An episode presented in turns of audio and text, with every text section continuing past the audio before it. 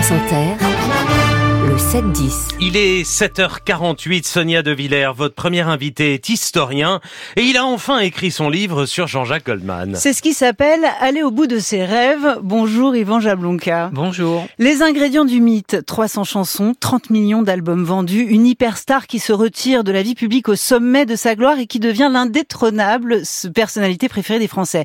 Goldman paraît aux éditions du Seuil et c'est le livre qui fâche. 400 pages, Yvan Jablonka, parce que gamin, vous étiez vissé au top 50, ou parce que, comme lui, vous partagez le destin des juifs communistes immigrés d'Europe de l'Est? Alors dans ce livre, j'ai essayé de raconter le parcours d'un artiste exceptionnel qui est devenu non seulement une hyperstar, mais encore un, mythe, c'est-à-dire euh, presque une institution nationale. Et Jean-Jacques Goldman est en quelque sorte euh, l'arc de triomphe euh, au bout de, l'avenue. Donc j'ai essayé de comprendre la signification de, de Goldman, c'est-à-dire sa place unique dans le paysage français. Mais vous avez raison de dire qu'il y a aussi en quelque sorte en creux un portrait de moi, puisque comme lui, je viens d'une famille juive immigrés. Euh, comme lui, euh, j'ai une sensibilité sociale démocrate. Et puis j'ai aussi réfléchi sur euh, le côté, le, le, côté vulnérable, fragile de sa masculinité que je trouve remarquable, puisque c'est dès les années 80 qu'il se montre, qu'il se met en scène comme un homme fragile, qui doute, en quelque sorte aussi un allié des femmes. C'est ça, un anti-Bernard Tapie, un anti-rocker, au sens viril et masculin comme on l'entendait à l'époque cette euh, matrice, cette famille Goldman dans laquelle naît Jean-Jacques en 1951.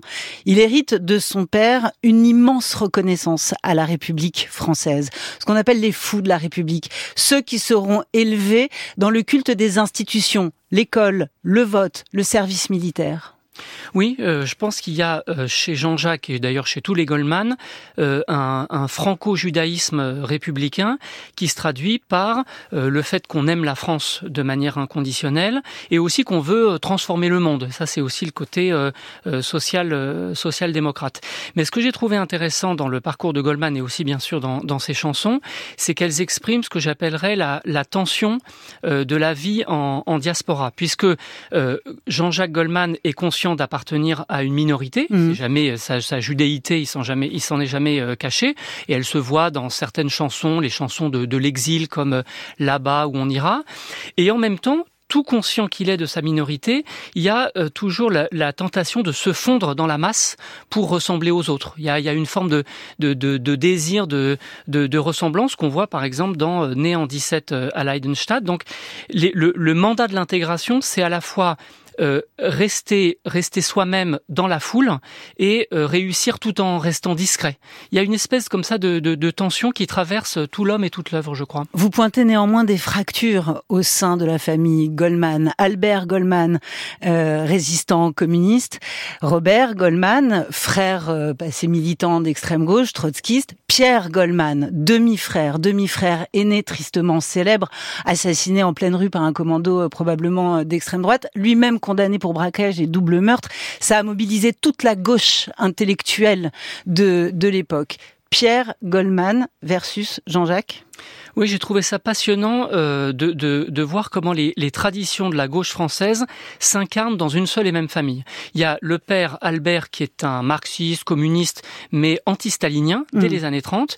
Et puis il y a cette lutte euh, fratricide, on peut le, on peut le dire euh, euh comme ça, entre l'extrême gauche qui est celle de, de, Pierre Goldman, gauchiste de choc dans les années 68, et son, son demi-frère Jean-Jacques qui lui est dans une euh, dans ce qu'on appellera la, la, la, deuxième gauche à la manière de euh, à la manière française. Il n'a jamais frayé avec le gauchisme, écrivez-vous. Bah ça c'est sûr. Dès les années 70, il salue euh, la pensée de ce qu'on appelle les nouveaux philosophes, donc il est déjà dans un courant anti-totalitaire, et ce qu'il appellera plus tard la pensée entre gris clair et gris foncé, elle est déjà au point dans les années 70. Maintenant, les deux demi-frères ont vécu ensemble, ils s'apprécient, Jean-Jacques est allé voir Pierre en prison, euh, et donc, euh, Yvan euh, Jablonka, quand vous dites il est un des rares à rendre visite à Pierre en prison, vous écrivez, vous l'historien, je vous cite, je vais résister à ma colère et essayer de comprendre pourquoi Jean-Jacques n'a pas complètement rompu avec Pierre. C'est quoi cette colère? C'est celle d'un historien qui écrit un plaidoyer pour la social-démocratie ou une charge contre l'extrême gauche et ses héritiers? Non, certainement pas. En revanche, je suis présent à mon texte. Je mets en œuvre ce que j'ai appelé un jeu de méthode. Je n'ai pas un point de vue de Sirius. Je suis pas Zeus écartant les nuages et regardant ce qui se passe euh, dans l'humanité qui fourmille euh, à ses pieds. Pas du tout. Je suis présent à mon texte. Et oui, effectivement, euh, le, le, le, fait que je sois beaucoup plus Jean-Jacques que Pierre n'est pas pas un mystère. Euh, et je l'ai je l'ai dit euh, je l'ai dit par mon travail ou par euh, mon, mon, mon, engagement éditorial.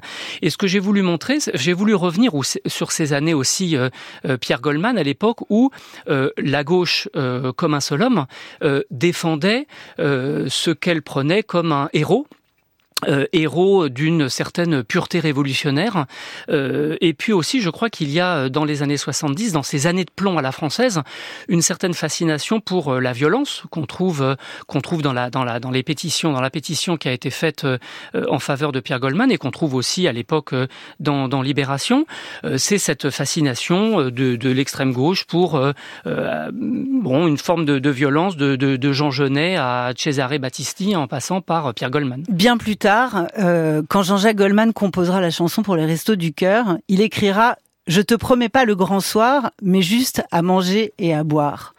Eh ben ça justement, c'est tout le contraire. C'est précisément euh, la preuve que, euh, au-delà de cette proximité euh, du peuple, qui est une des marques de fabrique de Jean-Jacques Goldman et de toute la famille, il y a aussi ce refus du grand soir, parce que Jean-Jacques, en quelque sorte, refuse. Le grand soir, c'est la révolution. Bien sûr. Mm. Et, et, et, il refuse. C'est faire du passé table rase. Bien sûr. Il, il refuse les idéologies et ces utopies millénaristes dont il voit bien qu'elles ont, elles ont échoué. Et donc, dans les années 80, Jean-Jacques Goldman invente plutôt une gauche euh, pragmatique euh, qui va parler euh, à des millions de Françaises, de Français, à des jeunes surtout, et qui se traduira par un engagement pour la démocratie. Et ça se voit jusque dans SOS Racisme ou plus tard le mouvement, la lutte contre la réforme de Vaquet, dans ces années Goldman. Jean-Jacques Goldman, l'homme qui aurait liquidé l'héritage post-68 art. Vous avez réussi l'exploit, Yvan Jablonka, de faire sortir Jean-Jacques Goldman de son silence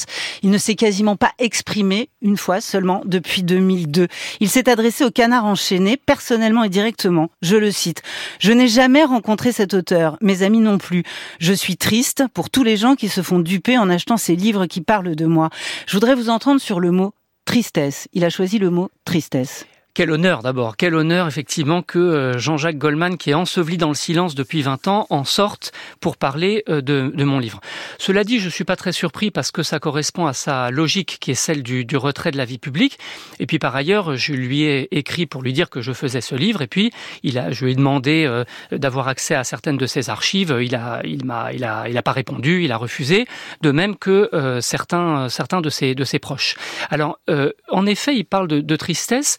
Je crois que la cause de sa tristesse, euh, ce n'est pas mon livre, mais c'est sa célébrité persistante. Oui, on aime Goldman, alors même que euh, il a disparu. Et euh, cette célébrité persistante, le fait même qu'il soit personnalité préférée des Français officiellement depuis 12 ans et officieusement, comme je le montre, depuis en fait 20 ans, ça indique le paradoxe d'une star qui ne voulait pas être connue. Et ça, euh, ça remonte à un autre Jean-Jacques, euh, Rousseau. Mais en disant, je n'ai jamais rencontré cet auteur, mes amis non plus, il est redoutablement intelligent, parce qu'il pointe la question des sources. Or, vous êtes historien. Et la question des sources, elle est centrale pour un travail d'historien. Vous n'avez fait qu'avec des coupures de presse des coupures de presse, euh, ça s'appelle euh, des sources imprimées. Euh, donc tout dépend effectivement de comment on parle. Et puis j'ai donc j'ai dépouillé 50 ans d'archives audiovisuelles, presse écrite, etc. J'ai eu accès au dossier d'instruction de Pierre Goldman et de, de Sirima, une, de, une des proches de Jean-Jacques Goldman qui a été qui a été tué comme on comme on sait. Et puis j'ai aussi accès aux chiffres de, de 10 heures. J'ai fait des, des entretiens de fans. Enfin, j'avais presque un trop plein de, sources. Mais euh, je voudrais euh, terminer en disant que un historien, c'est pas quelqu'un qu'on autorise. Euh, un historien incarne la liberté de penser, la liberté d'expression, et le but d'un livre de sciences sociales, c'est de dire des choses vraies, et peu importe si ça plaît pas aux uns ou aux autres. Enfin, la définition même de l'histoire, c'est des enquêtes dans l'absence. Parce que je vais vous donner un scoop, je n'ai pas rencontré Laetitia quand j'ai consacré un livre à elle. Je n'ai pas rencontré mes grands-parents morts en déportation. Et mes collègues qui travaillent sur Toutankhamon et Saint-Louis ne les ont pas rencontrés non plus. Donc, euh, je précise que Jean-Jacques Goldman n'est pas mort. Heureusement, heureusement. Jean-Jacques, Jean-Jacques est parmi nous, heureusement. Mais c'est ça l'histoire, c'est mener des enquêtes dans l'absence, et c'est ce que j'ai fait. Yvan Jablonka, Goldman, c'est au seuil. Merci Sonia De Villers.